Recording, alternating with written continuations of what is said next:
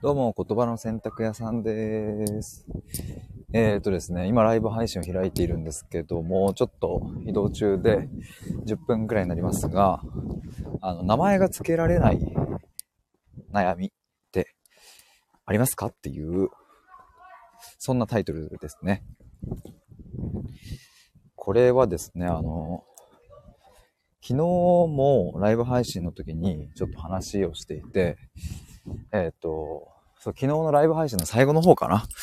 に、あの、まあ、ちょっと最後問いだけ置いてみたいな感じで、最近考えてることがあって、みたいなことを話していて、で、そこで言ってたのはですね、あの、例えば恋愛とか、お金とか、仕事とか、それぞれのジャンルで、それぞれのこう悩みとかってあると思うんですよね。例えばこう彼氏彼女と別れて、えっ、ー、と、失恋してしまってそれが苦しいとか、あの、例えば会社でなかなか楽しくなくって、やりたいこともわかんなくなっちゃって、で、えー、転職をしたいんだけどどうしたらいいかわかんないっていう悩みだったりとか、なんかそういうシーンの悩みってあると思うんですけれども、なんかあの、意外とそういう、うん、際立った何かのタイミングじゃなくって、日頃からなんか心の中にモヤモヤしてるものだったりとか、あの、ちょっとこう、友達と話した時だったりに、ふわって出てくる嫌な感覚とか、例えば何かね、あの、言われた時に、あ、風が来る。すいません、風の音がうるさくて。とかっていうので、なんかこうずっと心に残ってるものとかってあったりするなと思うんですよね。で、まあ、例えば、名前が付けられない悩みの、例えばを挙げてった方が良さそうですよね。例えば、あの、僕で言うとですね、まあ去年、えっ、ー、と、母親に対してですね、僕は怒りをぶちまけた経験があるんですけれども、その直後の僕の精神状態とかって、一体誰に相談したらいいのか、まあ正直あの時の自分は分かんなかったですね。あの、その、母親に怒りをぶつけた後の、えー、ケア専門家なんていうものは、まあないわけだし、でもなんか確実にあの時は苦しかったわけで、で、それってじゃあその精神科、精神療法の先生に、えっ、ー、と、お話、まあするというのがまあ一つの、えー、答えなのかもしれないですけれども、まあやっぱりこの今の日本においてはなかなかこの、えっ、ー、と、メンタルクリニックとか、そういうものへのハードルってそもそも高かったりとか、まあ、海外とかだとね、なんかもうちょっとこう身近な存在でカウンセラーとかっていたりするみたいな話も聞くんですけど、なかなかじゃあそういう人たちを頼る文化もないし、で、とかね。例えばそういうのがあったり、あと社会人1年目、2年目の時とかは、あの、ずっとこうやる気、モチベーションが出ないみたいな、なんかね、そういう風なことでもがいて苦しんでたんですけど、あれって何の悩みかって言われると別に仕事の悩みでもないし、恋愛の悩みでもないし、まあなんか人生の悩みって言えばいいんですかね。なんか、なんかそういう感じがあって、あれらは、あの、誰が解決してくれるのかって、解決のきっかけをつかませてくれるのかって、まあ、正直ちょっと、当時の自分わかんなかったですね。じゃあ逆にちょっともう、うんと、今名前がつきにくい悩みを言ったので、名前がつきやすい悩みで言ったら、例えば僕は高校生の時に、えー、大学受験をしようと思い立ったわけですけど、あ、ごめんなさい、間違えた。中学の時に高校受験をしようと思い立ったわけですけども、中学生3年生だった頃の僕はですね、英語が苦手だ。とても英語が苦手だった。だからですね、僕は、えっ、ー、と、英語を専門とするわ、車。英語を専門とする、えっと、英語塾に通うことになって、ま、それをですね、調べて見つけてきて、で、通った結果ですね、めちゃくちゃ英語伸びたんですよね。で、それのおかげで僕は行きたい高校に行けたっていう。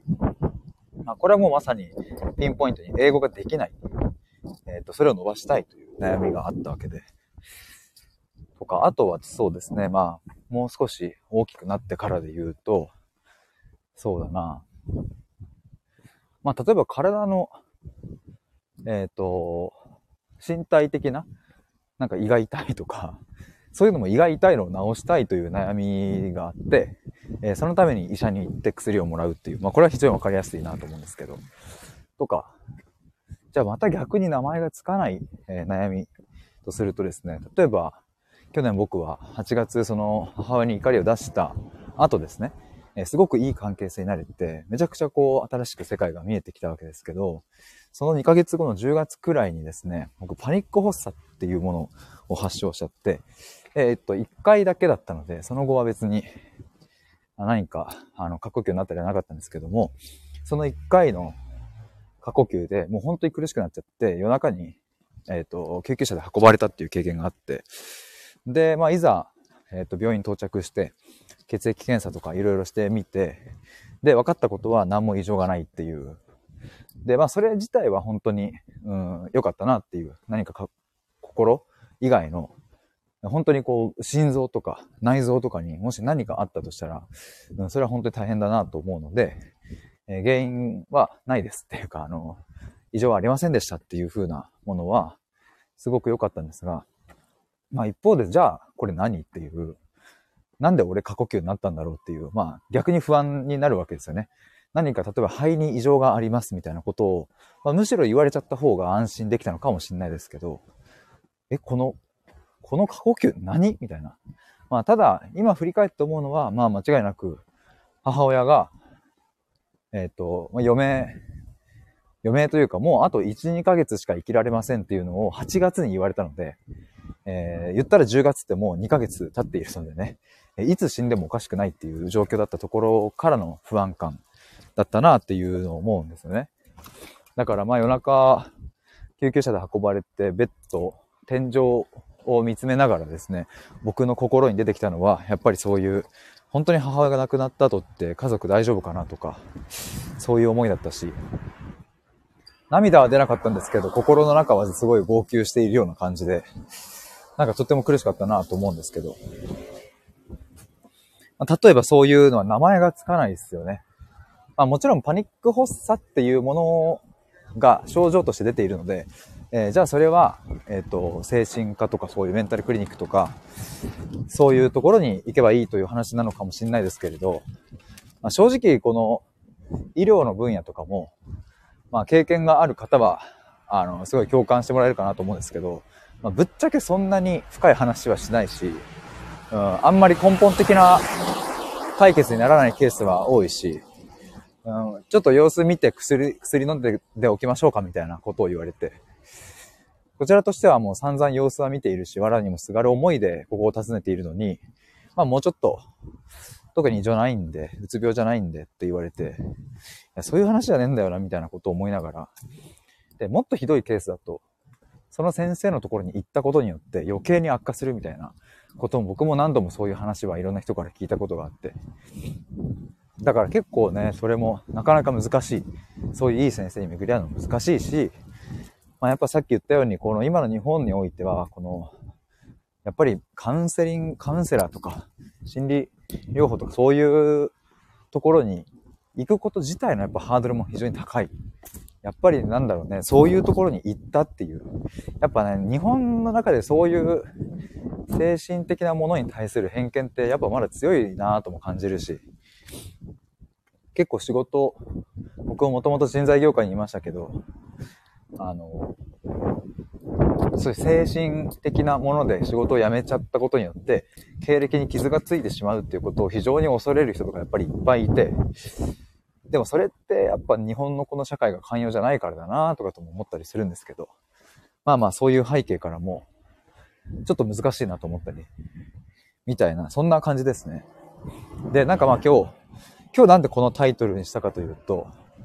さっきも言ったように、昨日のライブ配信でも話したからというのもあるんですけども、ちょっとこの直前にですね、